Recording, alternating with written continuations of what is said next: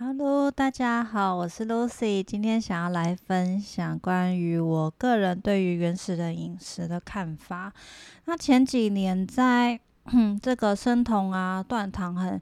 盛行的时候呢，其实有相当多关于原始人饮食的一些讨论。那有一些人就认为说呢，根据我们人类还在原始时期的饮食习惯呢，我们应该要打破一些现有的饮食建议。例如说，呃，以前的人类啊是不定时、不定时的饮食啊，然后他们会吃到很多的肉啊，他们。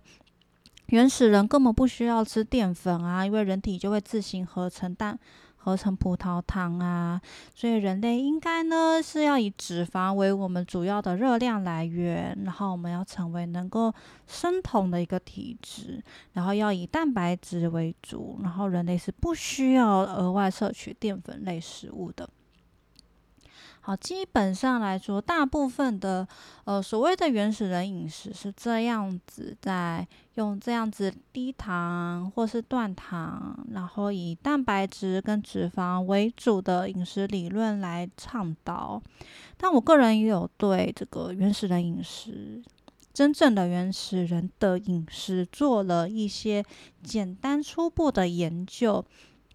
我是觉得啦。就算我不是一个人类研究专家，但是就我的想象当中，人类要能够每一天捕捉到大型动物的能力，应该是非常的微乎其微吧？人类再怎么组队，然后每天出门都能够捕捉到大型的牛或者是野猪吗？野猪是非常凶猛的一种动物，诶。或者是人类要能够抓到很多的鸡呀、鸭吗？嗯，感觉就是就我们对原始环境的想象，好像没有很常看到这一类的食物，这一类的粮食 来源啦。那实际上我有去简单的做了一些 research，然后看到人类在原始的时代，我们的蛋白质来源其实是以昆虫为主的。那我觉得这个是非常合理的事情，因为就我们人类的。体质、体力以及我们体能、我们的奔跑速度来说，我们能够抓到的应该是一些比较偏小型的动物，像是例如说，我们也许可以做陷阱抓一些兔子来吃，这类或是一些你说蜥蜴啊，或是昆虫啊这类食物，这类食物你在我们一些比较。呃，保护保持旧有饮食习惯的国家都可以看到，例如说东南亚国家还有非常多的昆虫，那或者是你在非洲部落原始部落，你可以看到他们其实在肉的摄取量也是不多的哦。那至于说说呃，人类传统上没有吃。到一些淀粉，我觉得是一个非常奇怪的观点那主要论点是说呢，人类在进入了农业时代之前，我们是没有办法种植一些农作物的，像是一些谷类呀、玉米呀。这一些人的论点就是说呢，以前人类都没有吃这些谷类，那人类都是可以活到七八十岁，甚至是九十四岁。那现在人类呢，就是吃太多淀粉了，所以寿命减短了。那我觉得这是非常不可思议的事情，因为就想象来说呢，人类应该是非常的适合去挖掘一些根茎类的淀粉的，例如说，也许像地瓜、芋头啊。事实上，这一类的食物也的确是我们原住民。这样子的族群很容易吃到的一种食物啊，因为你不一定需要去种植，你可以去寻找野生的植物，你可以去采集。所以呢，如果我们今天在讨论原始人饮食的时候呢，我们应该要去参考的是一些原住民，甚至是原始部落他们实际上的饮食习惯哦。我们可以去想象说，你平常能够去做的事情，应该是属于采集。就你去收集一些能够吃到的植物，或者是浆果啊、水果啊，像例如说东南亚的民族，他们可以去采集到很多的，像是芭蕉啊、香蕉这一类的水果。那在台湾，你可能就可以，也许可以采集得到一些地瓜，那你又可以吃它的叶子，你也可以吃它的根的部分。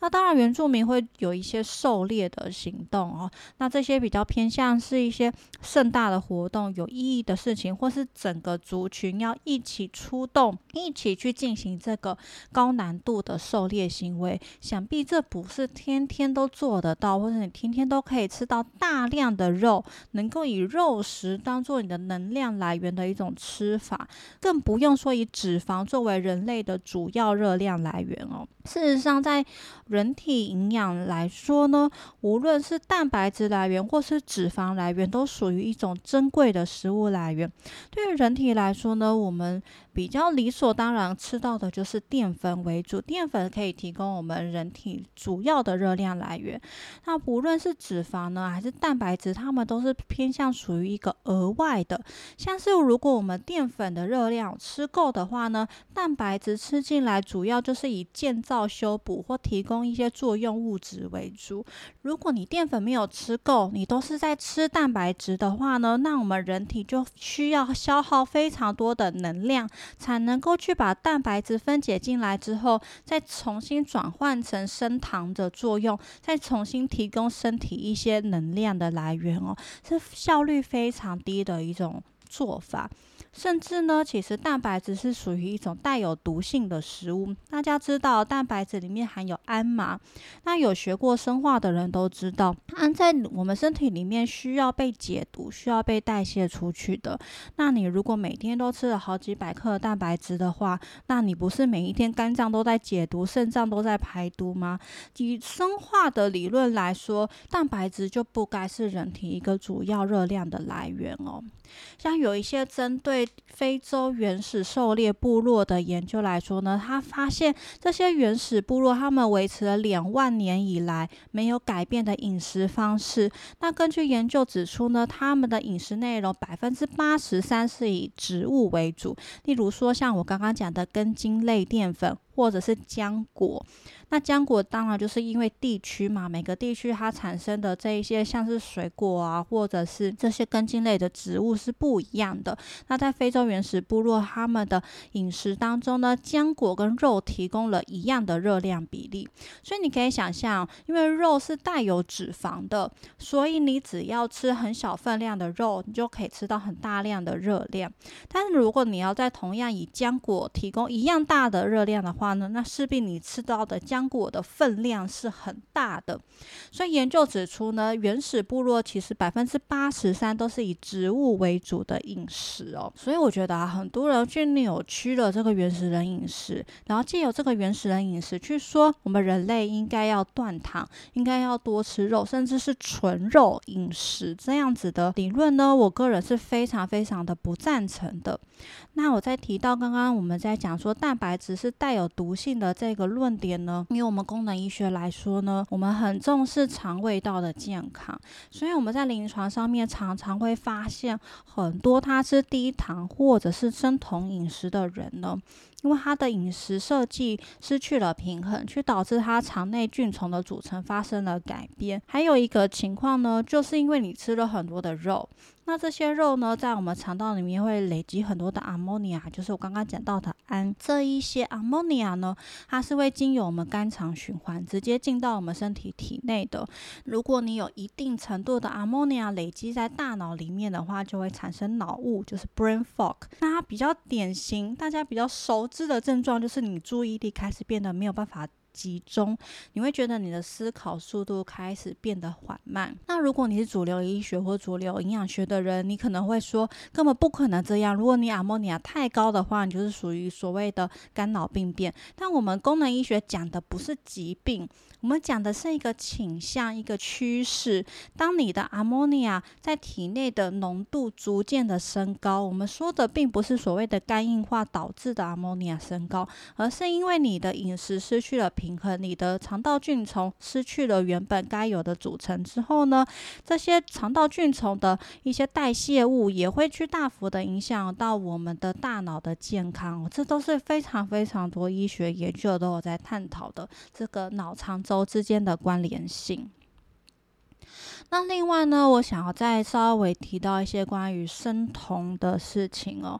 关于生酮，从一开始流行起来的时候呢，我就，哎，以真心话来说啦，如果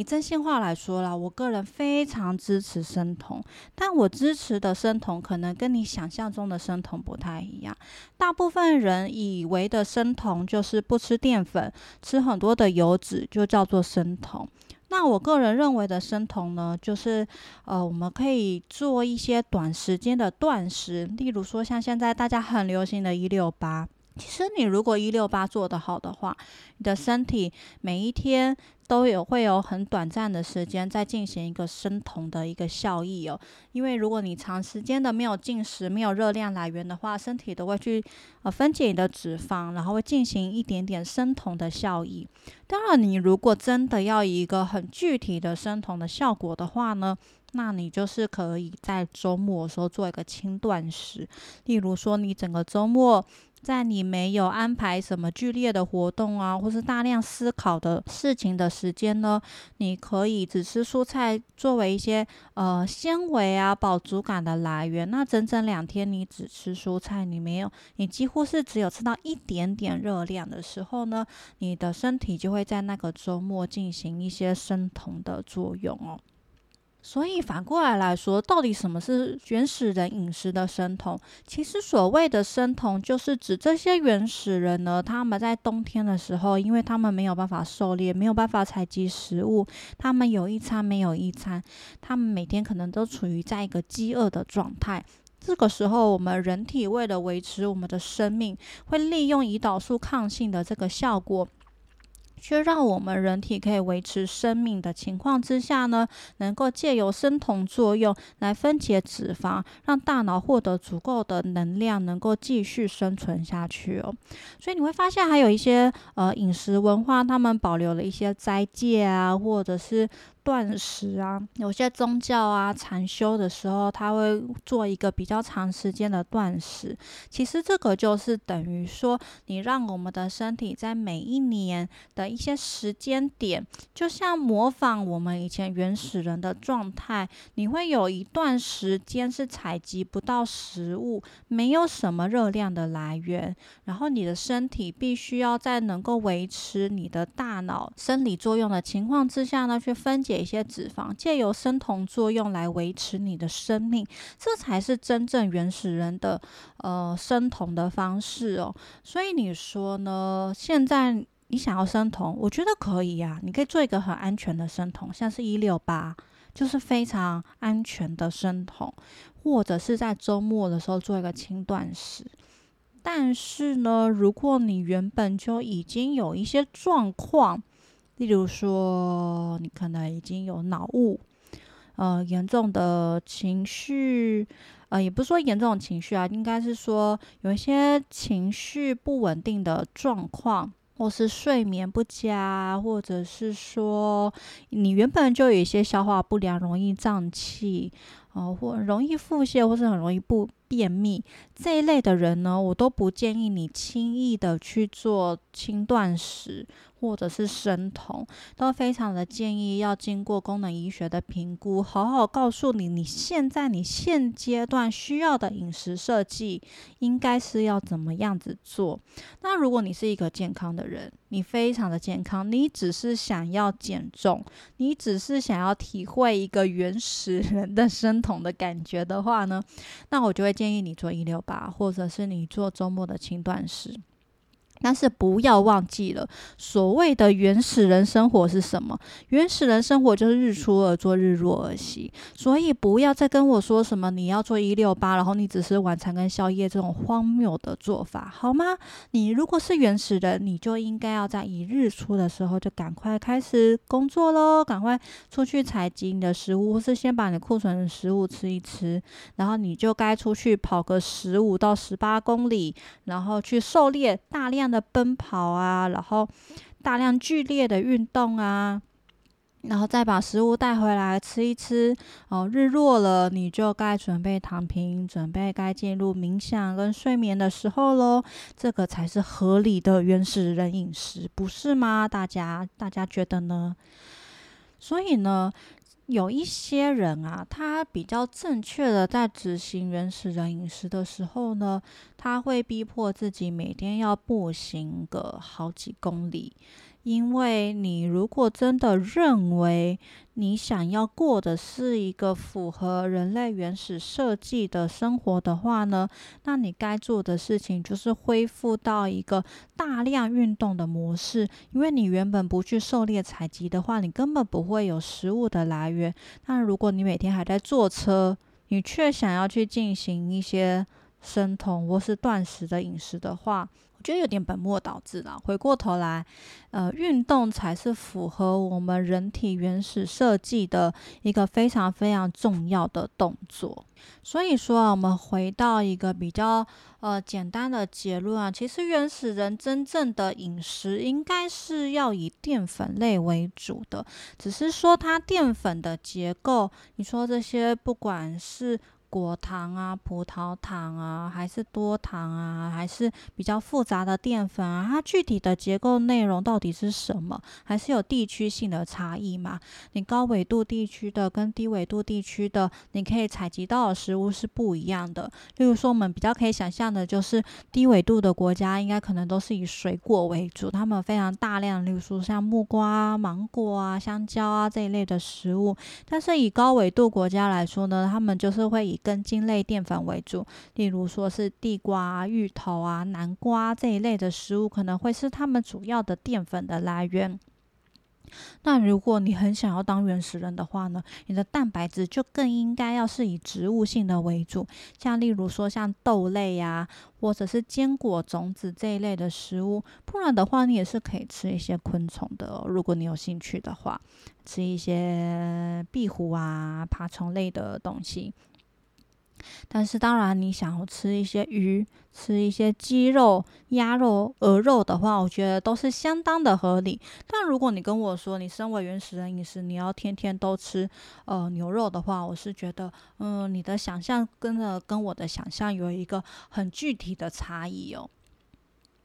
再来，我最后想要稍微提一下，为什么吃这个淀粉类食物对于原原始人类来说是非常非常重要的。呃，我先跟大家提一个有趣的故事啦，就是以前非洲不是有很多疟疾在流行吗？因为非洲人有非常严重营养不良的情形出现，那就曾经有一个日本医师呢，他做了一个尝试，就他带了大量的米去让他的病人，或是那让那个区域的居民来吃哦。他就发现这一些非洲人，他吃了这些足够的米之后呢，呃，感染疟疾的几率也下降了。那原本感染疟疾的人恢复健康的速度也变快了。所以很多的这种很基础的研究都发现说，这一些谷类啊，它带有的多糖体对于我们的免疫系统是有非常非常重要的作用的。简单来说，我们用一个比较简单的讲法来说呢，就是这一些多糖体它原本是包覆在谷类还有豆类的外层。那这些多糖体我们吃到了身体里面之后呢，它也会包覆在我们的细胞外面，它会去防止我们的病毒跟微生物这些芽孢啊，还有益生菌的入侵。所以这些多糖体对我们的免疫系统是非常非常好的。那讲到多糖体，大家可能会想到的就是菇类。对，的确，菇类是是有很好的多糖体，但是大家不要忽略了，菇类它的热量很低，它也只是其中一种食物而已。像我们前几集说的，你吃了很多大量的五谷杂粮，你吃到的种类每天都吃到十几种，你都可以吃到很多很多不同种类的纤维啊，跟多糖体。你不但可以保护我们的免疫系统，也可以提供我们肠内菌比较好的环境。因为呢，真正好的肠内菌吃的食物都是以植植物性的为主哦。这个我们以后有机会还可以更详细的跟大家分享，说如何养好菌的饮食设计。好，那。除了要多吃谷类的食物之外呢，实际上我上的很多的美国课程，很多的专家他们都一再的提及哦，在东亚这边呢有很好的海草类食物，像是海藻，甚至是蓝绿藻。因为呢，普遍现在的饮食研究发现，我们在陆地上繁殖生产的这一些食物，它当中含有的营养的成分含量越来越。低了。根据一个研究指出，哦，现在我们嗯，我们可能过去认为哦，我吃到这颗芭乐，我吃到很多大量的维他命 C，但很有可能它维他命 C 含量已经跟我们过去营养分析做出来营养浓度已经相差了有两倍之多。就是说呢，你现在吃到的维他命 C 可能只有你以前以为可以吃到的一半以下。所以为什么现在很多人吃水果越吃越胖？因为你吃到了很多的 fructose，吃到了很多的糖在里面，但是你。没有像以前的人吃到那么多的维生素或者是矿物质了，所以我们现在为什么在功能医学里面比较少建议吃水果？因为你吃到了很多的热量，但是你吃到你的营养成分比例是降低的。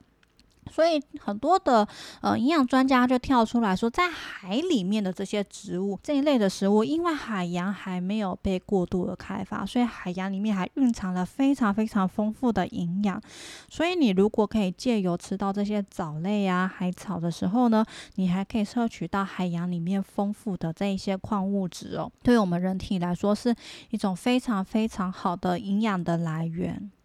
好，以上呢就是我很简单的提出了我个人上了这么多营养学课程之后，我个人对于这个原始人饮食的一些观点，以及我认为真正的原始人饮食应该要怎么样执行跟操作一些很具体的建议。那希望大家喜欢我今天的分享哦。那我们今天就聊到这边了，下次见，拜拜。